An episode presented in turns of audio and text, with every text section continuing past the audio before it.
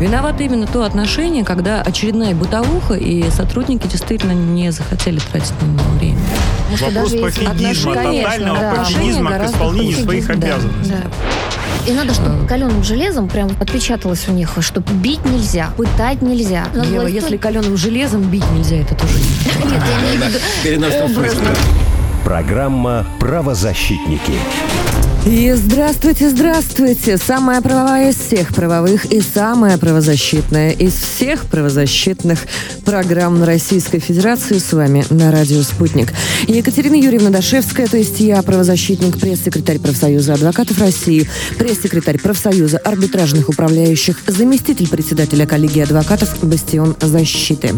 Со мной в студии Ева Михайловна Меркачева, член Совета при президенте Российской Федерации по развитию гражданского общества и и правам человека. Я, Михайловна. Я приветствую всех. Наш последний предновогодний выпуск получается. Ну, до следующего года. До да. следующего года мы сегодня будем а, подводить итоги. Ивана Владимировича Мельникова с нами сегодня нет, вице-президента российского подразделения Международного комитета защиты прав человека. Он находится в пути, в дороге, но мы сегодня будем его вспоминать добрым словом не раз. И с нами на связи онлайн Александр Александрович Хуруджи, глава комитета по правозащите партии «Новые люди». Александр Александрович, слышно ли нас, видно ли нас? Да, конечно, и слышно, и видно. Всем привет. Это привет, наш привет. крайний выпуск в этом году. Я очень рад всех приветствовать. А вы знаете, я сегодня бы хотела, наверное, через весь выпуск провести а, такое объяснение для наших слушателей, для наших коллег. А, все-таки кто такие правозащитники, чем мы занимаемся, каких добиваемся результатов и как мы живем. Вот сейчас а, в рубке а, радио «Спутник» сидит маленький десятилетний мальчик и машет а, рукой, смотрит на меня. Это мой сын, его зовут Михаил.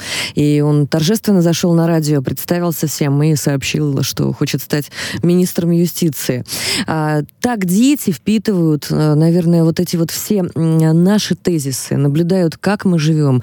Я рассказывала ребятам сегодня о том, как Михаил, например, иногда заходит на цыпочках в мой кабинет, а, когда я обзваниваю министров какого-нибудь региона, а, звоню в прокуратуру, ругаюсь, объясняю, пытаюсь донести свою позицию, говорю, не кидайте трубку, вы просто об этом пожалеете, ну куда слушайте меня немедленно. И а, он слушает все это, наблюдает, а, конечно, в тех рамках, которые дозволены детям, и а, тоже включается, особенно когда дело касается детей, и очень переживает всегда всегда. Вот то, что мы передаем нашим детям, наверное, это и есть та самая ценная тонкая материя. А, мне хотелось бы еще сказать вот что. Это такой маленький секрет, я вам его сейчас открою. Дело в том, что за кадром этой студии мы обычно, вот мы ведущие, которые общаются с вами и рассказывают вам о разных правовых коллизиях, а, мы негласно называемся правозащитной семьей с легкой подачи как раз Александра Александровича Хуруджи. И мне, наверное, вот в этом году особенно хотелось бы перед Новым годом сказать спасибо Ивану Владимировичу, Александру Александровичу, Еве Михайловне, всем нашим коллегам.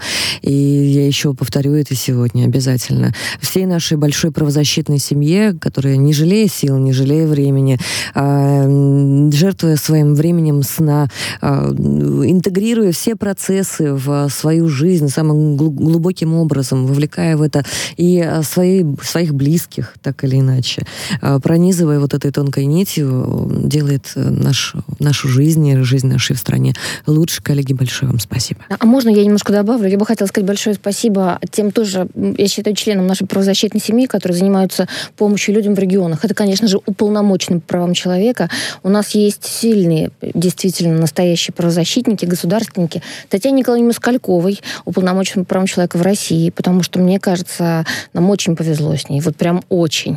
Это тот случай, когда, в общем, много можно рассказывать, но это, для этого потребовалось бы... Это правда. Да, я очень надеюсь, что Татьяну Николаевну мы еще не раз, а, да. как, как уже было, увидим в наших своим эфирах. коллегам по СПЧ я тоже хотела бы передать большое спасибо и новогодние поздравления, потому что среди них есть люди, которые всю жизнь положили для того, чтобы а, в стране развивались, там, не знаю, НКО, для того, чтобы перестали пытаться, для того, чтобы а, была помощь беженцам и так далее, и так далее. Спасибо всем, спасибо.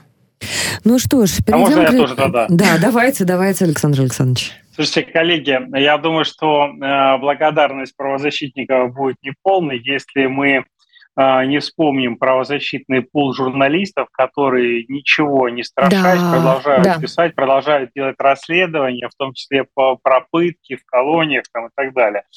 Поэтому низкий поклон людям, которые бесстрашно продолжают свою деятельность. Конечно же, хочется вспомнить, что у нас предприниматели защищает Борис Титов и продолжает это делать несмотря ни на что. Я хочу поблагодарить Сардану Авксентьеву, я хочу поблагодарить Алексея Нечаева и Ксению Горячеву из партии «Новые люди», которые постоянно пишут запросы и всегда поддерживают нас в наших правозащитных инициативах. Ну что ж, в этом случае я тоже присоединюсь тогда к благодарностям. Я... Отдельное спасибо мне хочется сказать Мире Тераде, Ксении Горячевой, Татьяне Осадчей, Алексею Трифонову, Александру Хинштейну, Вячеславу Володину, Сардане Авксентьевой, опять же, присоединюсь, Александр Александрович, а, Алексею Геннадьевичу Нечаеву, который действительно очень помогает нам и очень много сделал. Недавно был круглый стол по важнейшей из текущих проблем, по проблем предпринимателей с налоговыми преследованиями, по налоговым вопросам. И, конечно, те материи, которые мы затрагиваем в эфире, их э, необходимо поднимать. То, что мы делаем это сплоченно, это большая наша общая заслуга. Также огромное спасибо Дмитрию Аграновскому, Евгению Корчага, э, адвокату Григориаде и всем настоящим юристам и хранителям права российского. Но ну и раз уж так пошло, что мы всех благодарим, отдельное спасибо я хочу сказать своему мужу Павлу Алексеевичу Дашевскому. Это для меня большой пример настоящего юриста, настоящего защитника и по призванию настоящего правоведа. Вот так. Ну что, переходим потихонечку к тем результатам, которые а, я считаю, что в конце года мы просто обязаны озвучить. Это те вещи, которые мы так или иначе вам, дорогие слушатели, рассказывали, которых мы а, касались и на которые пусть косвенно, а некоторые иногда и прямо, э, удалось э, оказать наше позитивное влияние. В конце концов, для чего еще нужны стране правозащитники, правда же? Как, э, если не выступать с той самой подушкой безопасности между правоохранительными и правонарушительными процессами. Вот так вот сформулировала. Но я думаю, мем можно даже использовать, да, кто не понял, тот поймет. Да. Ну, на самом деле, вот я могу сказать, что у нас по итогам года было очень много побед. И те люди, про которых мы, мы говорили в эфире, потом приходили к нам уже будучи на свободе, если мы, например, о заключенных речь вели. А, огромное количество людей, которые судились, а, потом рассказывали, что им все-таки удалось добиться справедливости. Наверное, это и есть вот те результаты. Конечно, никогда не рассчитываем на то, что вот все удастся. Это зачастую просто невозможно бывает. Либо же это требует много времени. Но поддержать, вот чем можем иногда, поддержать э, словом добрым, э, гласностью, запросами и вообще быть рядом, мы всегда готовы и надеемся, что так и будет в следующем году. Дорогу осилит идущий. Давайте посмотрим, что поменялось за год. Женщинам при совершении преступления любой степени тяжести и при любом рецидиве назначается колония общего режима. При этом условия содержания в СИЗО практически приравнены к условиям содержания в колонии строгого режима. Женщины до суда содержатся в таких условиях, которые не могут быть им назначены в случае признания их виновными по приговору суда. Ев Михайловна, как вот вы считаете, есть подвижки? Подвижки есть. Во-первых, мы эту тему так громко обозначили, что они услышали все, включая президента. А, поэтому мы сейчас надеемся, что а, будут изменения, которые в том числе уже анонсировал Совет Федерации. На нашей стране, а, мы уже видим, это сенаторы, на нашей стране депутаты, но главное, на нашей стране президент. Вот поэтому мы очень надеемся, что арестов женщин будет меньше, но и не только женщин. И вообще, что в принципе арестов будет меньше. Потому что главная проблема этого года это как раз огромное количество людей, содержащих находящихся под стражей при общем снижении количества тюремного населения. Вот наш бич — это как раз СИЗО. Я надеюсь, что в следующем году вот с тем стартом, который мы дали да, по освещению этой проблемы, по а, приданию ей такого масштаба, да, масштаба для обсуждения на разных уровнях, я думаю, мы решим ее в следующем году. Вот э, не сомневаюсь почему-то. Александр Александрович. Я Слушай, да, я, я, я еще, знаешь, что хотел бы добавить? Я очень надеюсь, что с учетом, э, что все-таки при любой степени тяжести женщинам назначается максимум колонии общего режима, я думаю, корректно все-таки э, а, вести разговор о том, чтобы день за два считать проведенный в СИЗО и еще да. раз ставить вопрос при пересчете что повышающий коэффициент, чтобы они быстрее вышли на свободу. Да. А, хорошо. Верховный суд России запретил назначать копейки в компенсацию морального вреда. Сумма должна устро- устранить нравственные страдания или сгладить их остроту и не быть слишком маленькой. Так звучала одна из новостей, по которой мы с вами, коллеги дорогие, спорили. Александр Александрович, ваше мнение, удалось ли добиться чего-то в этой области? Ну, здесь прежде всего надо обращать внимание на практику. И э, судя по той практике, которая сейчас по-прежнему значит, выходит из судов, а пока по-прежнему суды назначают копейки, несмотря на все разъяснения Пленума Верховного суда. К сожалению, пока это суммы не те, которые ожидают люди. А, которые пострадали, в том числе от пыток, от разных ситуаций совершенно бывает, от неоказания медицинской помощи вовремя, от незаконного уголовного преследования. И такое есть. И тем не менее, шаг уже один сделан. Я надеюсь, что с учетом, э, что кто-то должен заменить инструмент в виде ЕСПЧ, когда люди не могли добиться а, правды в российском а, суде, они шли в ЕСПЧ и получали там какие-то более-менее адекватные, на их взгляд, суммы, значительно, как правило, большего размера, чем выносили российские суды. Сейчас такой возможности нету. Мы вышли, и, соответственно, такая возможность, я думаю, будет предоставлена по российскому законодательству, чтобы справедливость восторжествовала. Но с учетом того, что мы за год э, прошедший увидели, как э, в буквальном смысле международное право дискредитирует само себя и рушатся институты и превращаются э, в прах на наших глазах, рассыпаются буквально в ладонях, э, институты, которые претендовали на объективность, институты, которые декларировали э, главенство закона и главенство прав человека, и при этом проявляли абсолютно живодерскую позицию, не вмешиваясь, когда эти права нарушались, а э, декларировали вот это вот свое позиционирование, когда им только удобно. А, конечно же, альтернатива ЕСПЧ быть должна. Как и, э, вот опять вспомню Ивана Владимировича Мельникова, как и а, независимое общественное наблюдение, о котором мы говорили много раз в наших эфирах, и а, должны быть конкурирующие институты. Я думаю, это эта тема, эти обе темы плавно перейдут на следующий год. И просто держу кулачки за то, что в следующем году в таком же итоговом эфире мы а, вот с вами, дорогие коллеги, просто посмотрели друг другу в глаза и сказали, мы внесли свою лепту, и у нас это получилось, потому что эти институты начали формироваться, потому что есть независимое общественное наблюдение, неангажированное, с нормальной ротацией. Те люди, которые могут действительно прийти в детский дом, прийти в СИЗО, прийти в а, а, места содержания психически нездоровых людей и по-честному проверить, что там происходит.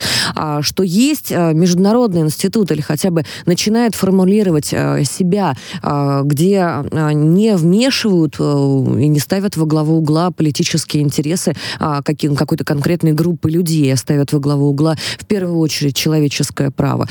Хочется, хочется в это верить, но давайте загадаем на следующий год, чтобы именно так и было. Третья тема есть у нас, озвучу ее так. В этом году исполнилось 10 э, лет э, Института уполномоченного по защите прав предпринимателей.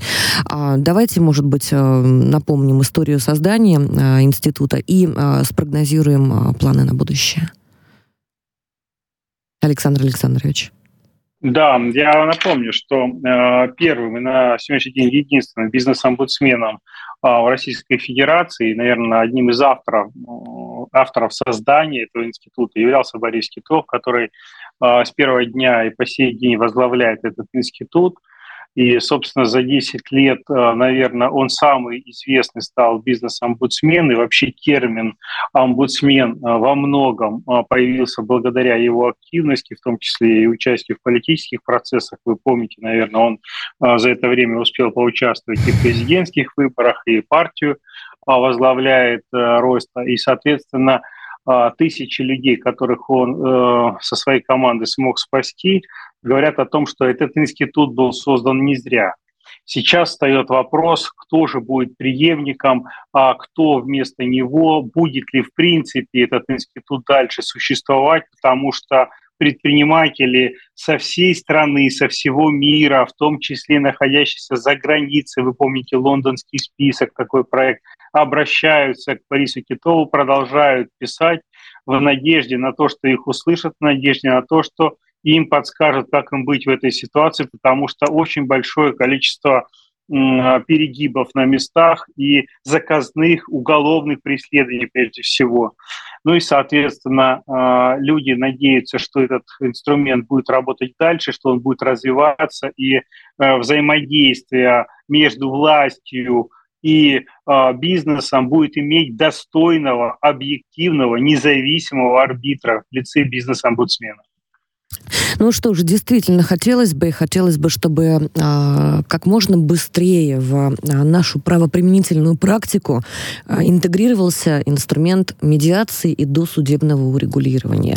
Может быть, это будет такой хороший, действительно, социальной а, практикой, которая позволит а, бизнесменам меньше находиться в СИЗО, когда они не страшные убийцы, не а, маньяки а, по экономическим преступлениям в первую очередь и повлияет на множество различных процессов, которые все-таки дадут предпринимателям нашим дышать чуть свободнее и предпринимать. Вот. А правоохранителям, на, наоборот, стимулировать их и заниматься действительным э, надзором. А мы пока переходим к следующей теме. Это а, тема защиты материнства и детства. И, конечно, в этом году мы побили все рекорды по сложным, а, тяжелым случаям. Никогда а, защита детей, защита прав детей не бывает легкой. И иногда, вот я опять же говорила спасибо своему супругу за то, что он а, терпит такие мои настроения. Иногда действительно самим правозащитникам очень сложно в них участвовать в таких вот делах и сложно их переживать. Когда речь идет о нарушении прав детей, когда речь идет о насилии а, над детьми. Мы пропускаем все это через себя каждый раз. Я не представляю, как выживает та же самая глава фонда «Вместе поможем детям» Татьяна Сачья, которая а, в день по 60 вот таких заявок обрабатывает, и при этом у нее еще есть собственный малыш, собственный сын, который, кстати, тоже мечтает, а, мне кажется, стать юристом. Это достаточно тяжело. Давайте послушаем один из самых громких э, кейсов, которые, один из самых громких эпизодов, которые случились за этот год. А, почему громких? Потому что я, а, честно говоря, не видела такого а, вопиюще безобразного отношения прокуратуры в первую очередь, как в Крыму. Я не видела отношения такого безучастного, безучастного демонстративно, как а, от а, крымских властей. А, в Крыму а, это, ну, мы называем а, между собой проект года. Это показательная история произошла. А, и показательная история того, как правозащитный институт преодолевает эти барьеры, преодолевает черствость и бесчеловечность бюрократической машины. Это парадоксальная ситуация, когда ребенок, будучи усыновленным, удочеренный, точнее, девочка Лиза маленькая, любящей семьей, хорошей, доброй, у нее на момент ее удочерения умерла мама, и по нашим данным предварительным, и по данным СМИ, а, умерла она, а, в общем, при очень неприятных обстоятельствах. А, в графе «отец» стоял прочерк. Замечательная семья Никулиных. Семья потрясающая. Юлия Никулина и Юра Никулин удочеряют эту девочку фактически из роддома. Вот с этим набором документов. Опека им всячески содействует, Крымская помогает. Они получают э, разрешение на удочерение в суде. И ровно день в день появляется биологический отец. Я процитирую наших коллег из СМИ, потому что, мне кажется, к этой истории равнодушным не остался никто. Биологический отец, состоящий на учете в ПНД с диагнозом. Биологический отец, находящийся в данный момент на УДО. Судимый еще на Украине за эксплуатацию детей, внимание, несовершеннолетних. А ныне находящийся на УДО, а ранее сидевший по статье 228. По сообщениям многочисленным соседей и тех э, людей, которые являются очевидцами текущей ситуации, находящиеся в невменяемом состоянии буквально каждый вечер. И в этом случае прокуратура Крыма не видит поводов для вмешательства. Как же так? А как же защита интересов ребенка? Господин Камшилов, мне хочется спросить. Мне напоминает эта история а, еще одну а, тему из Крыма, которую мы рассматривали. Это нашумевшее дело Виктории Ровенской, а, которую заключили на три года в изолятор, продержали там. Сейчас она находится дома. А, по этому делу задержали даже одного шпиона, шпиона семьи, Семииза, можете поискать, посмотреть. Но именно тогда прокуратура Крыма отвечала точно так же.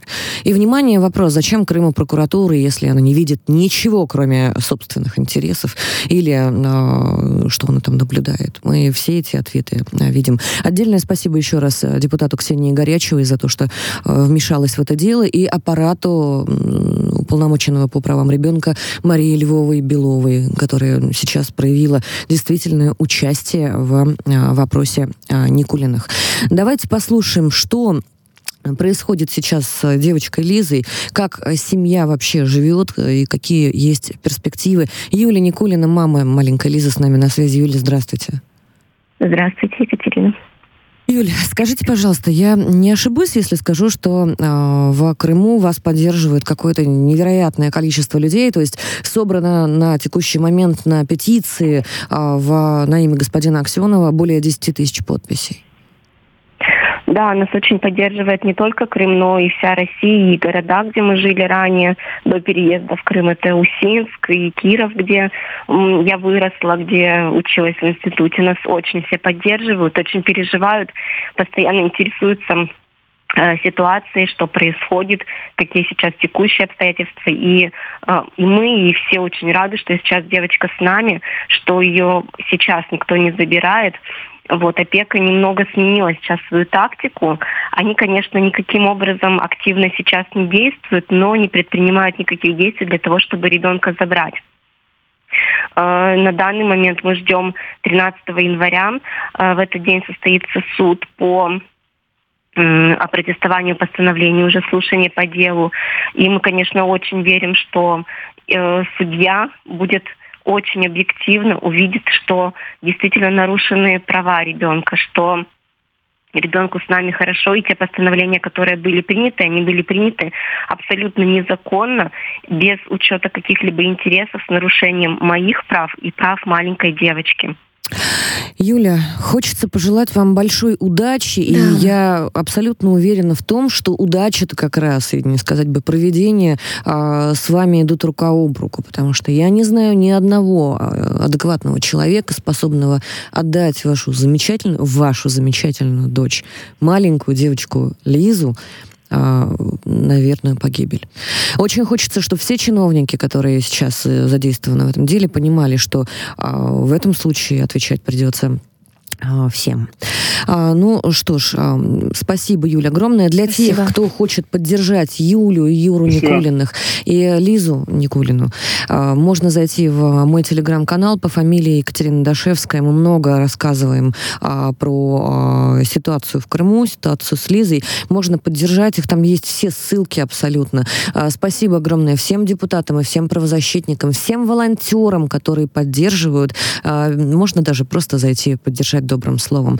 Мы а, буквально на несколько минут уйдем на новости и совсем скоро к вам вернемся. А пока что хочу вам напомнить, что у нас есть телефон прямого эфира 8495 9595 912. У нас есть WhatsApp 8968 766 3311. А для тех, кто предпочитает Telegram, у нас есть Telegram-канал. Радио, нижнее подчеркивание, спутник. Там есть чат-бот, очень удобный. Туда можно и нужно писать ваши вопросы. И, конечно, звоните. Мы все видим, все услышим и всем непременно ответим.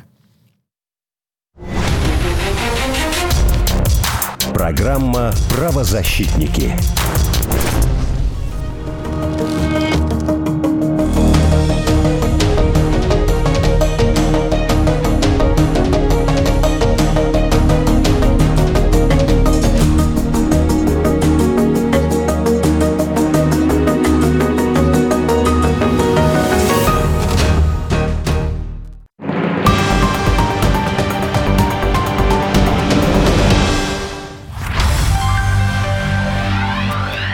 Дорогие соотечественники, я Геннадий Онищенко, я врач, доктор медицинских наук. Каждый четверг в 7 утра на радио «Спутник» я провожу передачу, в которой мы говорим о всех аспектах нашего здоровья. Когда мы говорим на эту тему, мы затрагиваем абсолютно все стороны нашей жизни. Поэтому это не какое-то занудное разглагольствование о мытье рук, очистке зубов, а это взгляд на происходящее в нашей стране, в мире через призму нашего здоровья. Как сделать так, чтобы мы были активны, востребованы, социализированы, приносили максимальную пользу и при этом сохраняли и умножали наше здоровье. Так что до встречи в 7 утра каждый четверг на радио «Спутник».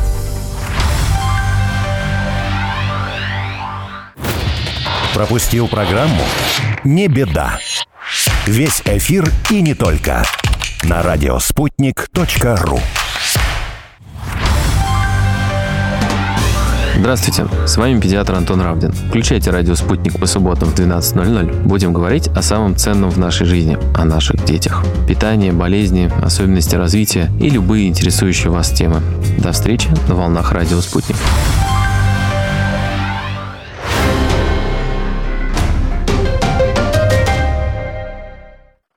Телефон рекламной службы «Радио Спутник».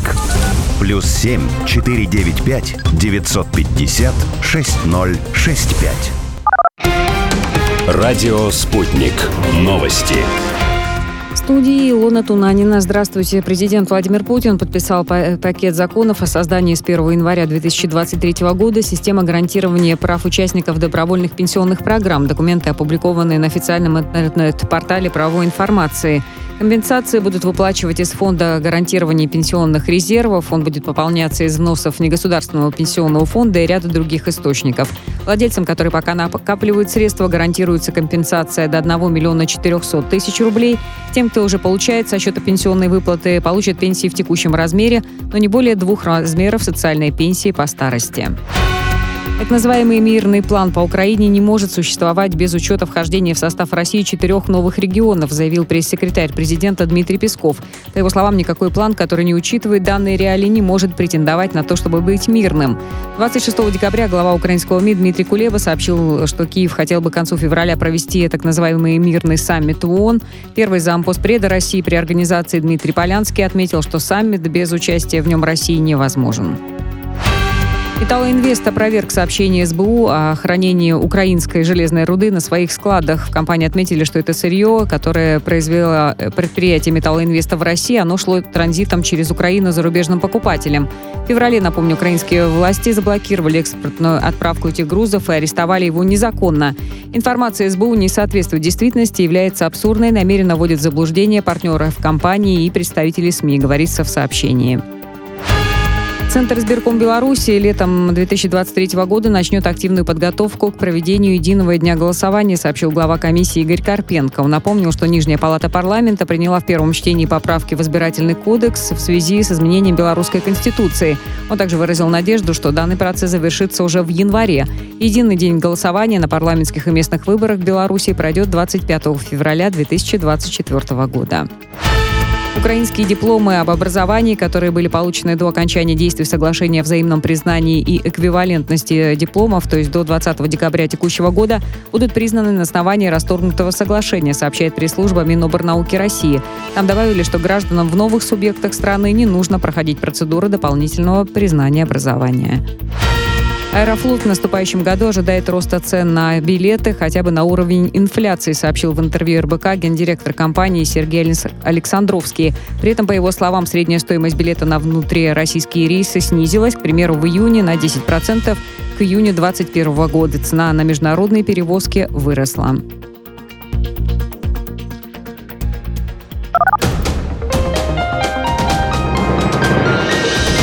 Следующий выпуск новостей на «Спутнике» через полчаса.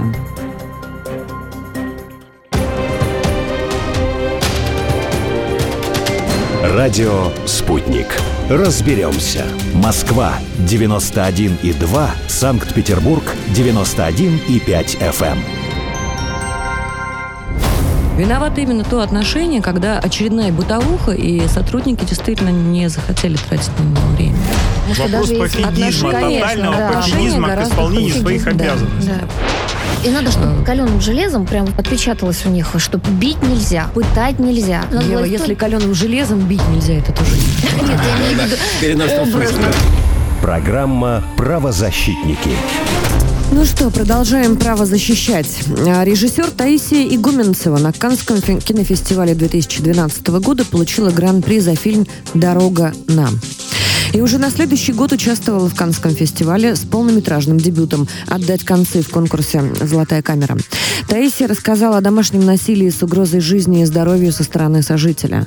Проблема домашнего насилия неоднократно обсуждалась в программе «Правозащитники», в том числе в части обсуждения закона о домашнем насилии. Ева Михайловна, вам слово. Да, на самом деле в течение года мы поднимали не раз, но мне кажется, э, вот я бы Таисии дала приз за самый смелый рассказ. И более того, за за те результаты, которые она добилась. Это, конечно, еще не то, о чем все бы мечтали, но тем не менее ей удалось обратить внимание а, наших правоохранительных органов, и она собрала все доказательства, а, которые позволят возбудить дело по статье истязания.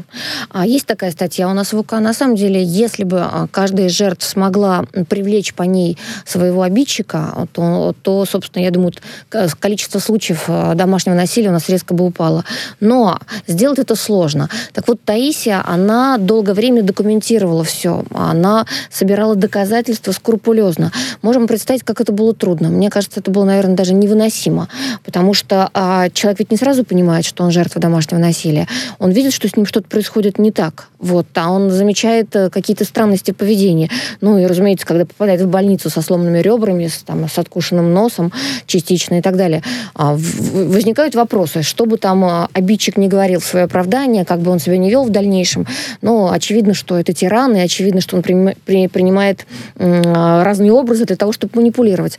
Повторюсь, а, сложно бывает выйти из состояния жертвы насилия, потому что здесь максимально такие непростые механизмы психологически задействованы.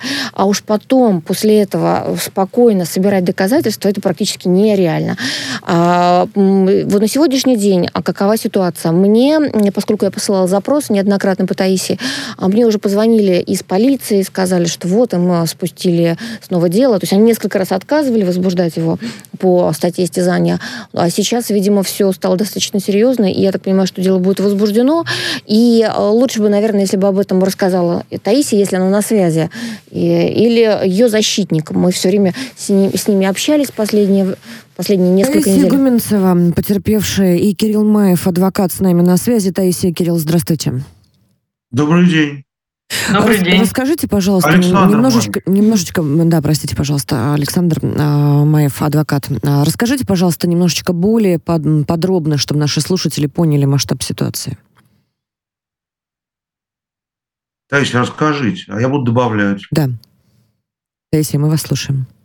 Ну, масштаб ситуации, наверное, заключается в том, что на протяжении э, довольно долгого времени я подвергалась э, различного рода физическим э, повреждениям, и там были и более тяжелые случаи, как э, сломанные ребра и сломанный палец. Но дело в том, что это все, получается, проходят не только такие люди, как я, но и люди, которые менее как-то защищены в этом смысле. И я вот своим примером и тем, что я собрала, и тем делом, которое мы сейчас делаем с Александром Григорьевичем, хочу э, показать, э, чтобы женщины в похожей ситуации не сдавались и ни в коем случае не опускали руки, и все возможно. То есть я за это время посетила все больницы и все травмопункты. Э, мы с Александром Григорьевичем опросили свидетелей и тем самым картины моих травм, которая очень часто списывалась на травмы спорта или же бытовые какие-то она позволила создать вот эту картину истязаний. И здесь дело не только в статье истязания, но в принципе в том, что человек совершал подобные вещи надо мной, над моей психикой. И я хочу, чтобы он понес за это наказание, поскольку таким образом поступали, наверное, только времена Третьего Рейха. Таисия, а можно вот и, от, от, от да. меня маленькую просьбу? Вы можете буквально вот в минуту, кратко, как можете своими словами сформулировать два-три совета для тех женщин, которые находятся в похожих ситуациях, именно совета практических, как э, выходить из таких ситуаций, и а, на текущий момент а, потеряны и не понимают, что им делать? Ну, первый совет для тех, кто э, потерпевший. Э, важно понимать, что э, срабатывает механизм страха. Вы не любите этого человека, у вас нет к нему ни жалости, ни боли, вами руководит страх. И чем дальше от вас человек, тем больше вас накрывает страх и неизвестность. Поэтому, соответственно, жертвы вынуждены постоянно думать и контролировать то, где находится их обидчик.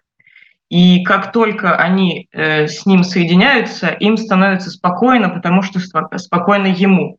Поэтому я бы хотела, чтобы в первую очередь э, такого рода люди просто увидели в себе, проснулись и увидели этот механизм. Это первое. А второе, мой совет, наверное, еще э, лежит в плоскости не этих э, потерпевших, а их близких и родственников, потому что очень важно для жертвы насилия полностью перенестись в другую среду, в среду, где нету этой картины мира, и это очень тяжело. Это связано вот с этими всяческими страхами, зависимостью и прочим. Но очень важно людям, которых окружают, вот постараться, не уговаривая, э, ничего такого как бы компромиссного не делая, просто перенести их в какую-то абсолютно новую для них незнакомую среду и показать, что такое хорошо, что такое хорошее отношение – и здоровая психологическая атмосфера. Третье, можно обратиться в центры. Центры помощи жертвам насилия, такие как «Не терпи», э, Центр насилию нет. Я очень им благодарна, я сама к ним обращалась. Они также дают инструкцию, каким образом можно, например, действовать в экстренных ситуациях. Я знаю, что в Центре насилию нет, есть даже тревожная кнопка, если что-то произойдет. Но здесь очень важна именно работа с психикой.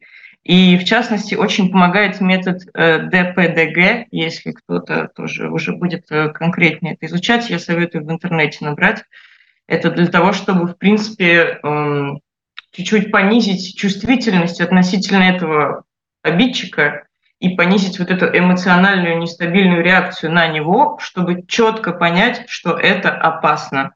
То есть понижается не только там какие-то болевые ощущения, но еще и, в принципе, те чувства, которые мы путаем с любовью, зависимостью и чем-то вот таким прекрасным, что есть и должно быть в жизни обычного человека.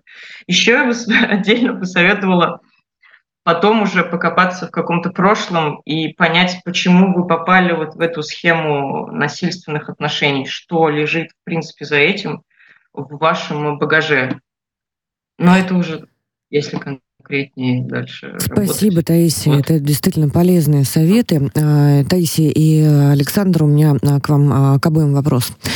Скажите, пожалуйста, вы же точно абсолютно знакомы с обсуждением закона о домашнем насилии. Какие именно элементы вот вы бы после того опыта, который вы сейчас получили и получаете, и еще будете получать, конечно, какие из этих инструментов вы считаете действительно необходимыми необходимыми для предотвращения страшных последствий таких ситуаций? Здесь что очень важно, это работа участковых на местах. Потому что вот по опыту, я, у меня первоходка, я не занимался такими делами, но вот с делом Таисии сразу стало понятно, что там происходит. Они не реагируют на просьбы, на требования женщин о защите. Женщины звонят, женщины э, просят им помочь, Дальше, через какое-то время, они отказываются от своей просьбы. А почему, как вы считаете? Материал проверки прекращается. И вот с этим надо как бороться. Потому Александр, что, вот, а почему, Таис... почему не хотят, как вы считаете? Почему такая реакция? Знаете, не знаю. Ну, вот понять не имею, почему было три материала по Таисе Юрьевне, они были прекращены по проверке, и ничего не было сделано. На самом деле надо было опросить соседей, надо было вызвать их психологу каким-то образом, все, картина ну, была да, выяснена. Давайте Дальше я поясню. Я, да, буквально одна минута поясню. Вот, э, э, извините, по ваше время возьму. Почему? Потому что они опрашивали обидчика, а обидчик говорил, да не верьте ей, не верьте ей, вот э, это у нее не все в порядке с головой, она меня любит, она на меня наговаривает. И все, это устраивало участкового. То есть никакой работы нормальной по расследованию инцидента не было проведено. Александр, простите, да, продолжайте. Да, да, да, ел. Более того, я когда начал заниматься этим делом, я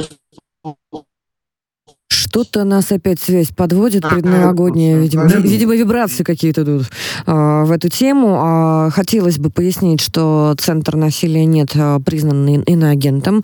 А, и хотелось бы зачитать пару комментариев, которые пишут наши а, слушатели. А, пишут, значит, они вот что. Почему? Почему? Потому что истязатели воздействуют в первую очередь на психику. Ева Михайловна, а здесь у меня вопрос к вам. Да. Ну как так-то? Вот встречаются два человека, любят друг друга, планируют какую-то совместную жизнь, а потом начинается а, именно психологическое насилие, целенаправленное а, психическое манипулирование. Ну, человек, потому что нездоровый, а, сам который может манипулировать другими. Ведь э, если у тебя все в порядке и с психикой, и у тебя все хорошо в социуме, ты не будешь никогда унижать другого, принижать. Ты, ты этого делать просто... Тебе не хочется этого делать. Я расскажу еще про Таисию такой момент один. Она сказала, что вот с чего началась ее борьба со всем этим.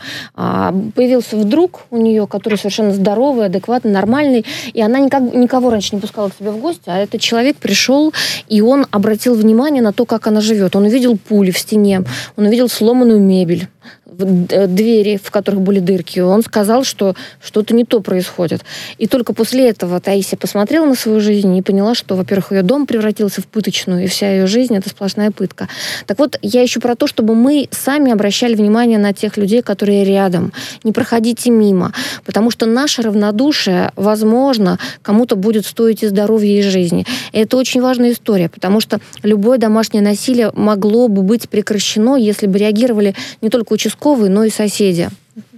У нас есть звонок. Можно я вставлю? У нас, Еще, можно я отвечу по поводу того, каким образом эти отношения так. закручиваются? Вы просто сказали такую формулировку, что там любовь и романтика, но на самом деле изначально такого рода вот механизм отношений э, и эти люди, так называемые абьюзеры, мне не очень нравится это слово, они попадают уже на травмированных людей, которых всегда есть какая-то тяжелая ситуация. Они оказывают помощь тебе в слабой позиции. А далее насилие, оно закручивается очень быстро, и ты просто не успеваешь понять. И я общалась с группой поддержки, где очень интересная есть статистика того, что в первую очередь они уродуют лицо. И таким образом жертва оказывается в изоляции с тобой. И ты, вот у меня так было, и еще у нескольких людей. Она оказывается в изоляции с тобой, и э, то есть он тебе и помогает, и в то же время он твой обидчик. И ломается абсолютно вот пробоина в оптике происходит в этот момент. Пробоина в оптике. Какой, какой а... интересный термин. А, Таисия Игуменцева была с нами, а, и а, адвокат Александр Маев. У нас, Спасибо к сожалению, вам, да. сегодня не так много Спасибо времени. Тема очень важная. Таисия режиссер. Спасибо. Можно, я думаю, а, найти а, в поиске ее фильмы. Ну, и лично я, по крайней мере, именно так и сделаю. А, про, давайте вот эти вот пробоины в оптике устранять законодательным путем. Это очень сложная материя, очень сложно разобраться.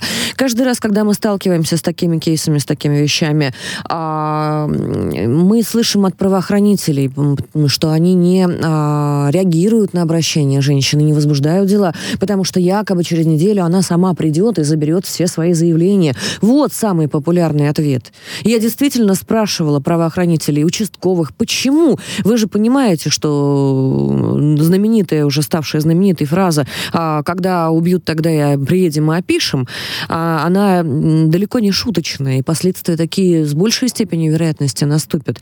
А, сейчас время тяжелое, люди не привыкли наши заботиться о психике. И у тех, у кого были ранее акцентуации, наоборот, наступают обострения. Это очень страшно. На ком вымещается вся эта история? Это в первую очередь, конечно же, на тех, кто рядом, на близких. А как раз таких историй тонко-психологических, а, не позволяет сформулировать э, хорошую правовую подложку до сих пор. Опять же, коллеги, если вы со мной не согласны на паспорте со мной, может быть, действительно, у нас есть полный арсенал, но на текущий момент, мне кажется, его нету. И действительно, закон а, о защите о домашнем насилии, в том числе а, охранные ордера, нужен, но нужна совершенно точная и хорошая, чистая диагностика. Нужно очень сложную составлять экспертную группу, потому что популярный тезис о том, что сама дура виновата, от взрослых мужиков, которые там носки считают, и уголовные дела заводят, и э, генерируют бесконечные какие-то иски в адрес женщин, которые от них бегут. Вот это непреодолимо на текущий момент с точки зрения права. Как вы считаете? Кать, можно добавлю? Конечно. Смотрите, во-первых, я хочу обратить внимание, что сейчас прогнозирую обострение обстановки. А, это будет и фактор очень большого количества возвратившихся зоны специальной военной операции и, соответственно, обострение отношений в некоторых семьях. А второй момент – это то, что готовится а, законопроект а, по психиатрии. Вы знаете, многие применяют различные седативные а, лекарственные препараты. Их сейчас собираются приравнять к наркотическим и к алкоголю, и, соответственно, не допускать до управления автомобилем и лишать за это прав. А психиатры бьют тревогу, что очень большое количество людей всякие успокоительные, все, что только бывает, там пьют и, соответственно, ездят по дорогам и так во всем мире. Если мы сейчас резко так обрубим, люди, которые не могут перемещаться и работают водителями и так далее – а, ситуация обострится в том числе и с домашним насилием. Поэтому это будет один из пусковых крючков.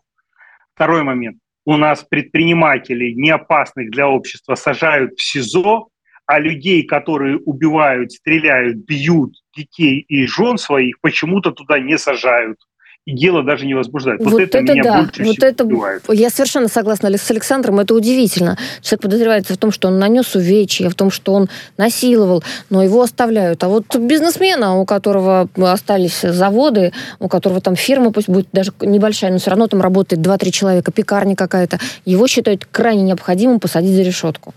Вот, в общем, Беда. Это, это опять Может, же, видите, кажется... можно обозначить как план на следующий год по одной простой причине, потому что а, на да, текущий момент ВОЗ и ныне там, к сожалению. Вот эта история, она, на мой взгляд, с места не сдвинулась. Но опять же, дорогие коллеги, нам есть чем заняться.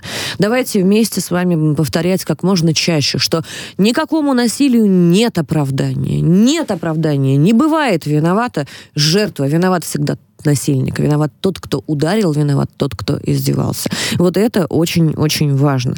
И как только сами насильники начнут понимать, что у них нет никаких возможностей использовать любые маневры, более того, закон на стороне того, кто претерпел над собой насилие, закон и правоприменительная практика, вот тогда наши усилия будут каким-то образом а, реализованы, и мы получим результат. Пока что переходим к следующей теме.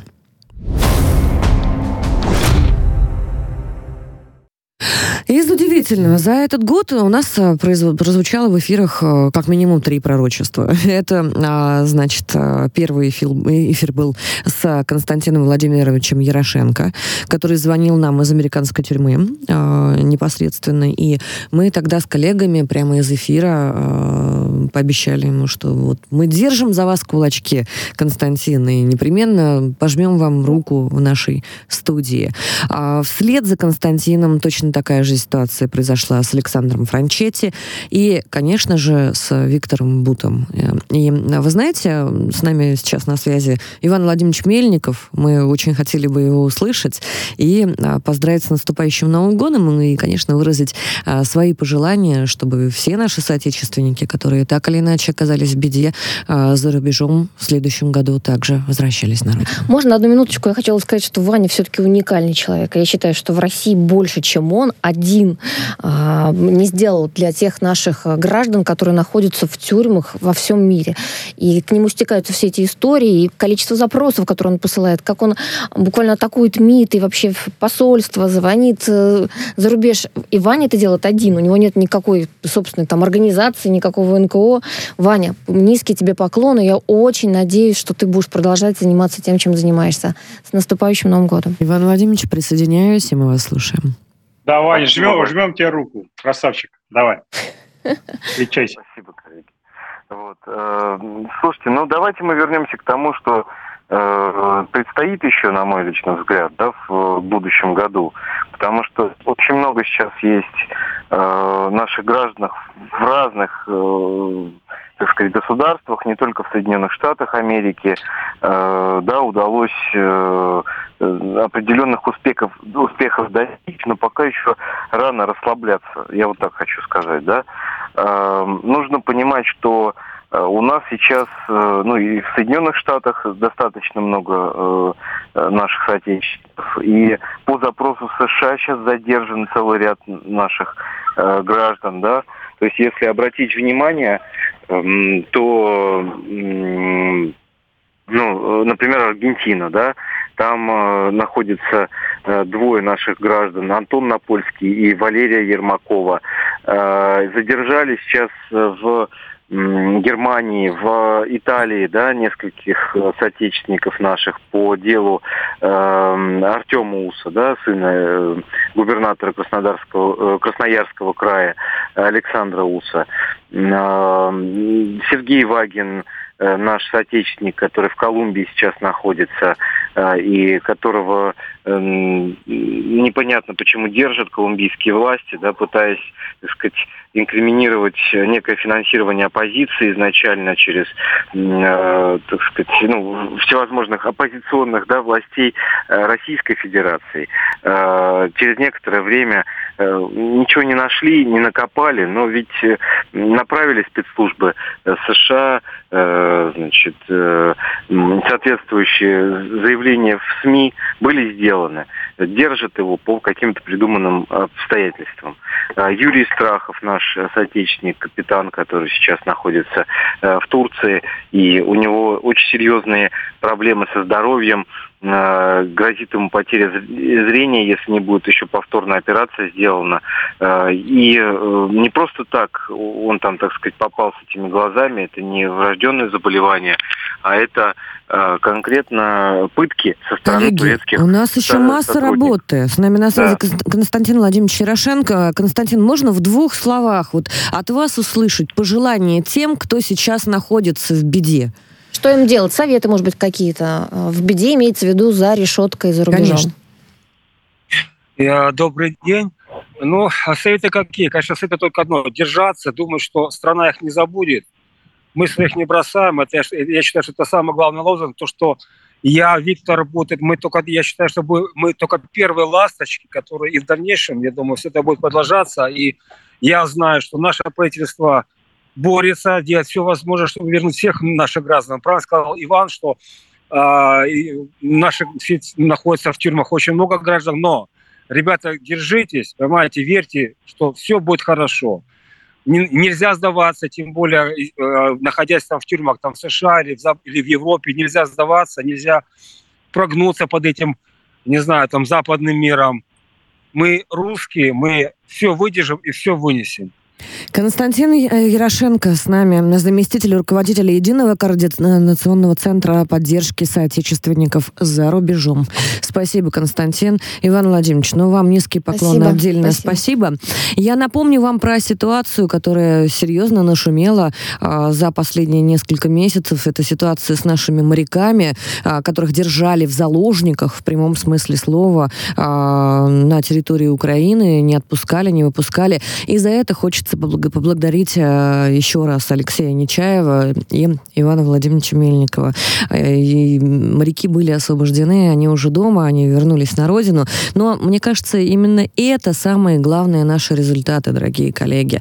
Именно те счастливые лица, возвратившихся домой, а именно те долгожданные объятия э, вернувшихся к родителям детей, к настоящим родителям, я имею в виду. А, и именно чувство удовлетворения тех самых правоохранителей, которые работают корректно. Им тоже хочется сказать спасибо. Несмотря на наши обычные настроения, мы четко уверены, что они э, есть. За этот год мы также поднимали темы пожизненного заключения для педофилов, колумбайнеров и охраны школ, темы пьяных водителей. И по всем этим темам есть определенный прогресс. По некоторым есть уже принятые и дорабатываемые сейчас законопроекты. Поэтому, дорогие слушатели и зрители, Самое главное спасибо я хочу сказать вам. Всех с, с наступающим Новым годом. Не забывайте о том, что человеком недостаточно родиться, им еще надо стать, и те самые права защищают днем и ночью ваши правозащитники. Увидимся в Новом году.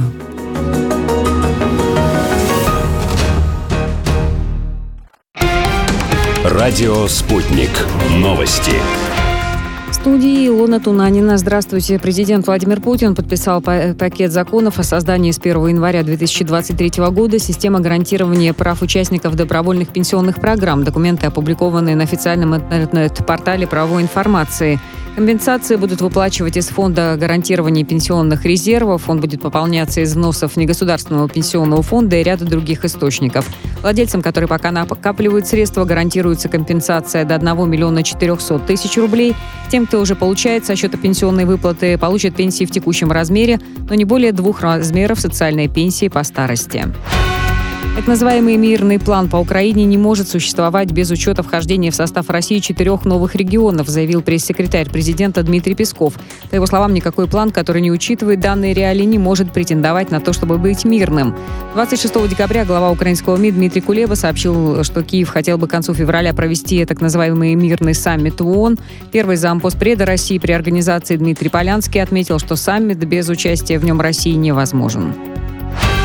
Металлоинвест опроверг сообщение СБУ о хранении украинской железной руды на своих складах. В компании отметили, что это сырье, которое произвело предприятие Металлоинвеста в России, оно шло транзитом через Украину зарубежным покупателям. В феврале, напомню, украинские власти заблокировали экспортную отправку этих грузов и арестовали его незаконно.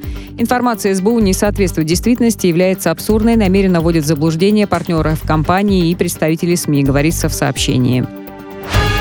Центр избирком Беларуси летом 2023 года начнет активную подготовку к проведению единого дня голосования, сообщил глава комиссии Игорь Карпенко. Он напомнил, что Нижняя палата парламента приняла в первом чтении поправки в избирательный кодекс в связи с изменением белорусской конституции.